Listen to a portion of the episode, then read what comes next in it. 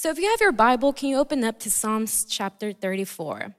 And the Word of God says this I will praise the Lord at all times, I will constantly speak his praises.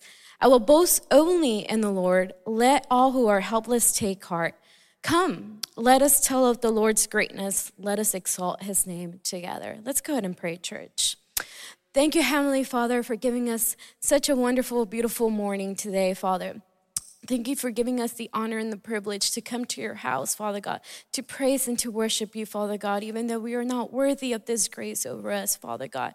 But you decided to give us a new day, a new beginning, a new opportunity, Father God. And for that, we exalt you, Father God. At this very moment, we just ask you that you speak to us, Father God. We set ourselves aside. We ask that it's your spirit who's, who speaks to us, who plants the seed in our hearts, Father God. At this moment, I also set myself aside, and that's it's your spirit who speaks to your church. In the name of Jesus, we pray, amen. You can take a seat, church. I titled this sermon, Praising Through Problems. Um, how many of us have problems in our lives? Guilty right here. And uh, I think we all have problems. We all go through difficult moments in our lives. Uh, and it gets very difficult to praise God in those very moments if we're being honest with ourselves. And so when the title came to mind, I'm like, well, Lord, you're definitely speaking to me. And so praising through problems is what I really want to focus on. I want to give you a little bit of context of what we just read on Psalms chapter 34. This chapter in the specific is quite interesting of how King David came about it. King David, in this moment when he wrote this chapter or this song or this poem, um, he was being persecuted by Saul. He was running away from Saul because Saul wanted to kill him. And so, funny enough, do you guys remember the story of Goliath and David and how David killed Goliath?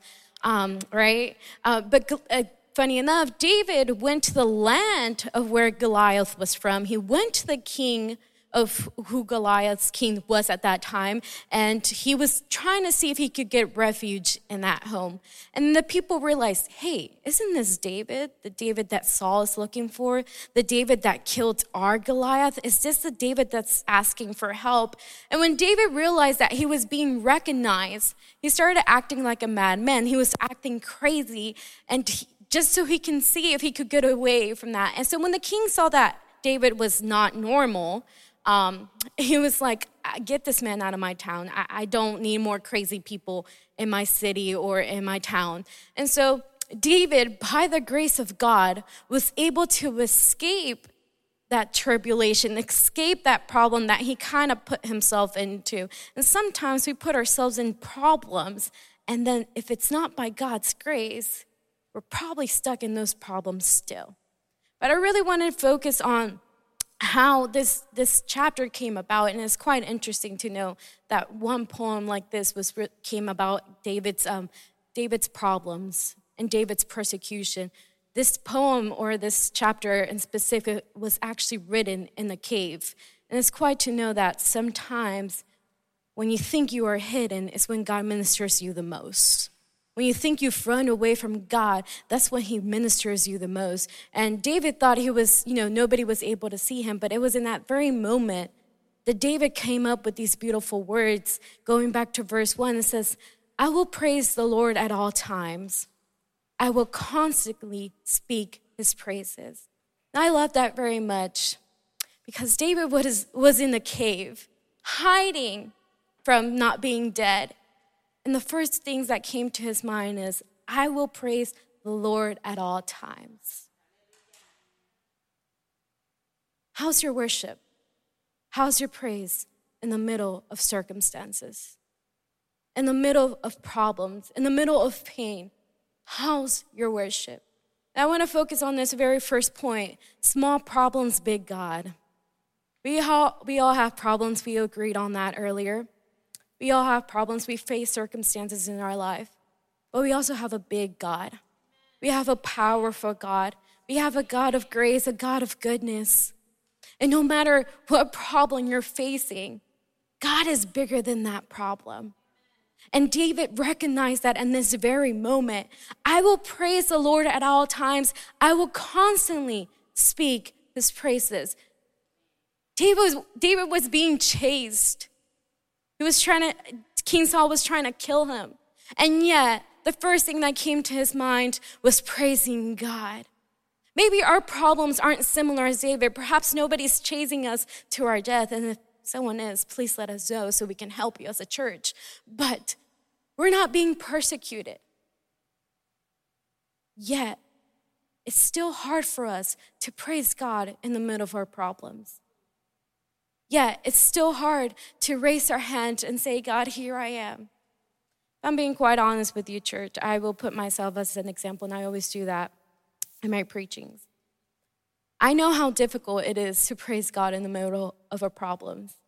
I know how difficult it is to praise God when, honestly, at the bottom of your heart, you're like, I don't want this anymore. I'm done. I, this, is, this is enough for me. Sometimes, even standing here is pretty difficult for me. Yet, there's something I've recognized that if it wouldn't be for God, I wouldn't be here. And the least I could do is say, God, here I am, I'm available, and I will praise you constantly. Small problems, big God. Verse 1 is very clear in what King David has learned from his season of being persecuted and his season of trial. He knew he was able to deceive the king, as I mentioned earlier. He was able to deceive the king by acting like a crazy man. But he was fully aware of who backed him up in the midst of his situation. You see, we forget who's backing us up in the middle of our situations, in the middle of our problems. We forget who's behind us, who's next to us, who's aside from us. God is the one who's in front of you. He's the one protecting you. He's the one taking care of you in the middle of your problems. And I just can't seem to understand why we forget that. Why do we forget that God is the one with us? David took him a while, not gonna lie, took him a while to acknowledge that it was God with him in that cave. It was God with him as he was being persecuted. God is with you, church. And I know that sounds very cliche, and I know perhaps this would be like, Sophie, I've heard this so many times, yet why are you having a hard time believing it? Why is it in the middle of the problems? Why is it the moment a problem comes to your life, the first thing you do is run away from God instead of running towards Him? Why is it every single time that you face adversity in your life, you want to quit on God? Why is it every single time you face circumstances in your life, you question God's purpose over your life? Small problems, big God. The following verses, verses 2 to 3, says, I will boast only in the Lord. Let all who are helpless take heart. Come, let us tell of the Lord's greatness. Let us exalt his name together. It's beautiful hearing the church come together and worship. Um, as the worship team was singing Hosanna, can we give it up for our worship team? It's amazing. It's amazing. Um, but as we were singing Hosanna, it just, it really reminds me or it takes me back to what you hear and read in the book of Revelation and how we're all going to be a church praising God together. And hearing all the voices come together is such a beautiful thing to hear and such a beautiful, you know, it's very warming. It's amazing. It's a beautiful feeling. And if um, you have the opportunity to join in, I encourage you to do so. But I love how David says in verse 3, he says, Come, let us tell the Lord's greatness. Let us exalt his name together. And when you read these first two verses, or verses uh, two and three, it's really an open invitation to those who are helpless, to those who are in need of Christ, to those that need help from God. By a raise of hands, how many of us need the help of God? By a raise of hand, how many of us truly need God to come in the middle of our lives and say, Hey, don't worry, here I am. Hey, don't worry. Yeah, you're struggling, but guess what? Here I am. And David is saying, I will boast only in the Lord. Let all who are helpless take heart. At one point of our lives, we have felt helpless. At one point of our lives, we have felt discouraged. We have felt disappointed. We have felt lonely. We have felt broken. But guess what? God is saying, Come to me. Those who are helpless, come to me. Hey, you want to find peace? Come to me. Small problems, big God. I want you to understand that. It's so crazy how we talk about our problems. You and I can have a conversation and you can talk to me about your problems. And Sophie, you cannot believe what I'm going through. This problem is huge. Like, I don't know how I'm gonna get out of this debt. I don't know how I'm gonna get out of this situation. I lost my job. I don't know where I might find another job. Sophie, just you just don't understand how big my problem is. And we get we give so much power and authority to our problems. And I think as a church, we should change that around and talk to our problems about how big our God is. How big our God is, is over these circumstances and over these problems. Stop giving power and authority to what the enemy is throwing over at your life. Small problems, big God. No problem is greater than the goodness of God. Start declaring life Start declaring prosperity.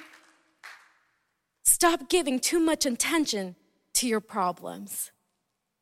Because we tend to do that a lot. We tend to give so much attention to the problems that we face in our lives. And we become a victim of our problems. And we're going to go a little bit more in detail on that as of, of the following point. But I really want to say our problems are small compared to how big our God is. It's time for us to stop talking about how long, how painful, how big our problems might be, and start talking to our problems and saying, hey, you know what? You have no hold of me. You have no control over me. You do not decide what I'm gonna do. Hey, yeah, I'm financially struggling, but guess what? I believe in the God that can bless me. And although I might be struggling to pay a bill, but guess what? The Lord says, I will be there for you. And whatever the circumstance might be, and that might only be financial, but whatever it is, God is saying, Your problem is too small for my grace. Next point I really want to focus on is, and I titled this one, Stir Up Your Problem. And I really, when I thought about stir up, you think about the word stir, um, and more of a Hispanic culture, it's like you, you have a group of your tias and, and they're kind of chismeando, right? And they're talking about everybody's problems and they're just stirring the pot on, oh, look, look what she did, or look what he did. And, you know, they're stirring the pot on everybody's life until they draw this conclusion. And then I'll know I'm come from a very Hispanic family, but at the end of the day, I've noticed this. Every single time the conversation's done, one of my tias like, pero cada quien con su vida. And I'm like, yo, what? After all you spoke about this person, cada quien con su vida. But taking this on a more spiritual concept, it's like, Sophie, how can you connect that spiritually? Let's go to verse four. It says, I prayed to the Lord, and he answered me. He freed me from all my fears Verse 5 says, Those who look to him for help will be radiant with joy. No shadow of shame will darken their face. In my desperation, I prayed, and the Lord listened. He saved me from all my troubles. For the angel of the Lord is a guard. He surrounds and defends all who fear him. You know how I got this point of stir up your problems? The way that you can stir up your problem is by coming to God. Hey, if it's something that the enemy dislikes, it's a church that takes action. If there's something that the enemy dislikes, it's a person that is no longer slave to their problems, Something that the enemy dislikes is when you actually intentionally come to the Lord with an open heart and saying, God, I can't do this anymore, but I know you have a will in me. Stir up your problems. Do something about your problems. And I love that David was like, hey, I'm in the middle of a cave, but guess what? I'm a pray to God. I'm to declare a praise to God. I'm to say, God, it's only because of you that I'm here. Can you imagine what would be the first thing you would do if you were to be stuck in a cave because somebody's chasing you for your death? What would be the first thing? Sometimes little things come to our lives and we just stop coming to church as a whole. David was in this cave, being persecuted, being attacked. And yet, his first thing was to say, I prayed to the Lord, and he answered me. He freed me from all my fears. Hey, you have fear in your life? Come to the Lord. Verse 5 says, Those who look for, uh, to him for help will be radiant with joy. Hey, you're feeling sad, lonely, depressed, come to the Lord. You will find joy. It says, No shadow of shame will darken their face. Hey, do you feel like there's so much shame in your life, so much guilt in your life that you can't present yourself to God? Hey, God is saying, Come to me. There's nothing greater than God. Stir up your problems. Do something about your problems. Stop being a victim. Stop using it as an excuse to coming to the feet of the Lord. Stop using them as an excuse of, hey, I can't worship God. God is saying, do something about it. Pray about it. Act on it. Do something about your problems. And I know it is difficult. I know that it's hard. But guess what? I could tell you something from a living testimony. If I don't challenge the enemy in my life, I wouldn't be here. If I wouldn't have challenged the problems in my life, I would definitely not be here. But guess what? I know who's next to me. I know that if I stir a problem, God is with me. Stir up your problems. Stop being stuck in what your circumstance is and do something about it.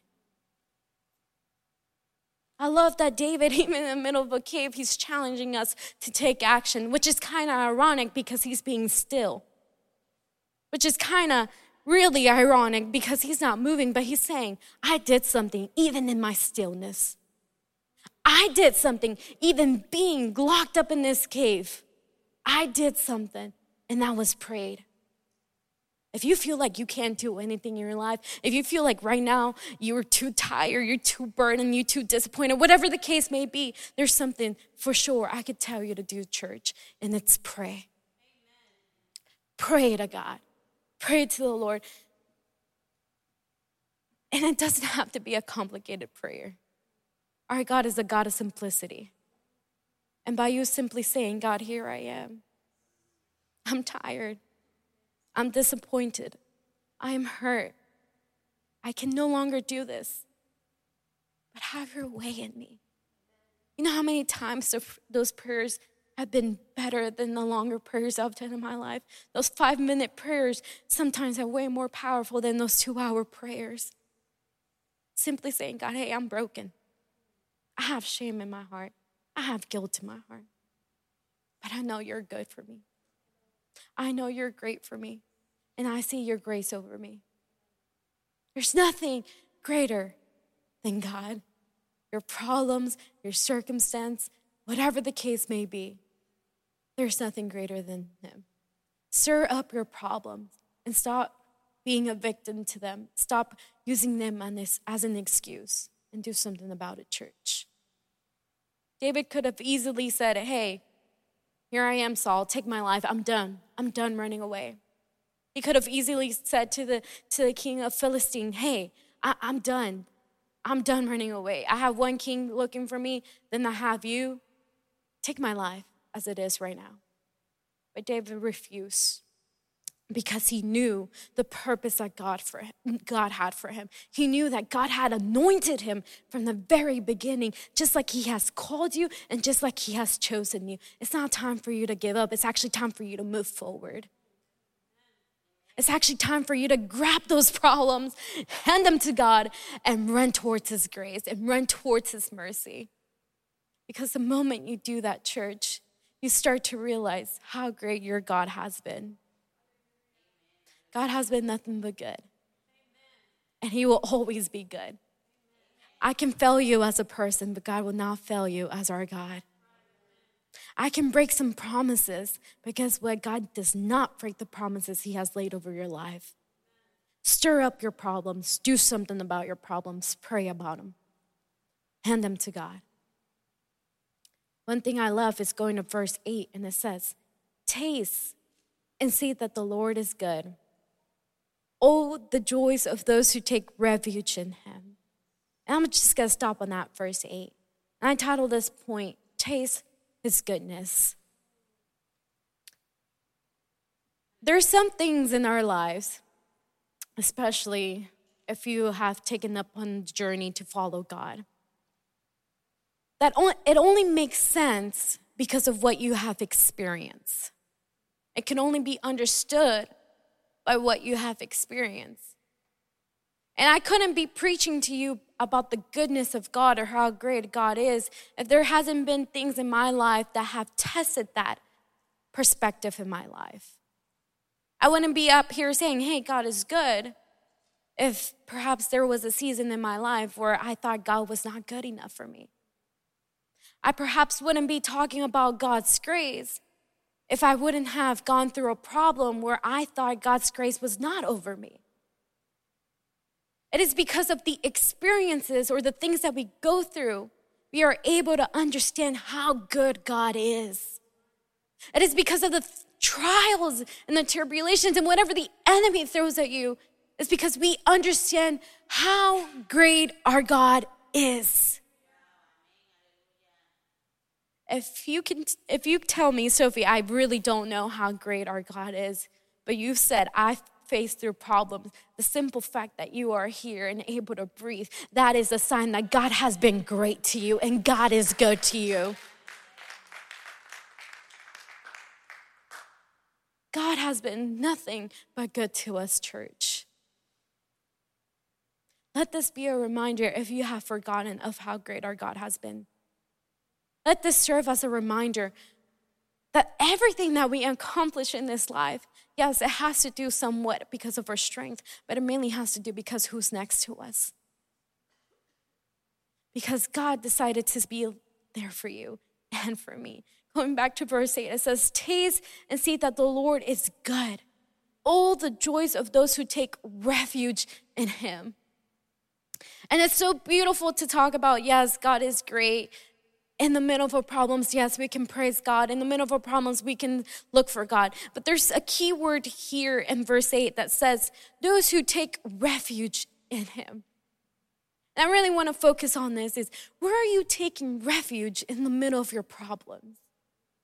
Who are you seeking? Who are you running to in the midst of adversity? It's so easy to run away from God. It's so easy to run to people perhaps who do not fit into our spiritual life. It's so easy to cancel off any noises that you know will benefit our spirit. But who are you taking refuge in the middle of your adversity? David is very clear all the joys of those who take refuge in him. You might say, Sophie, I feel no joy. I feel no happiness. I want to ask you something. Are you finding refuge in Jesus? Are you seeking Jesus? Are you looking for Jesus?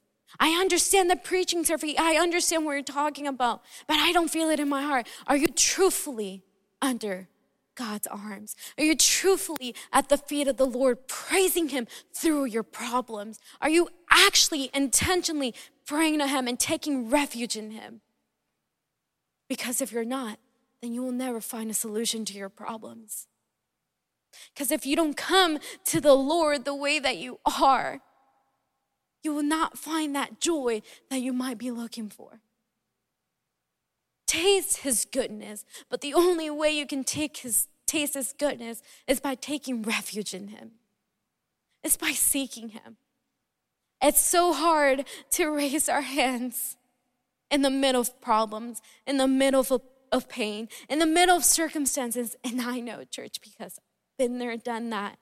And I can tell you, perhaps not too long ago, it was really hard for me to give God a, a praise and a worship. But the moment you taste His goodness, the moment you taste His mercy, it becomes kind of addictive. It becomes like something that you always look for and long for. And guess what?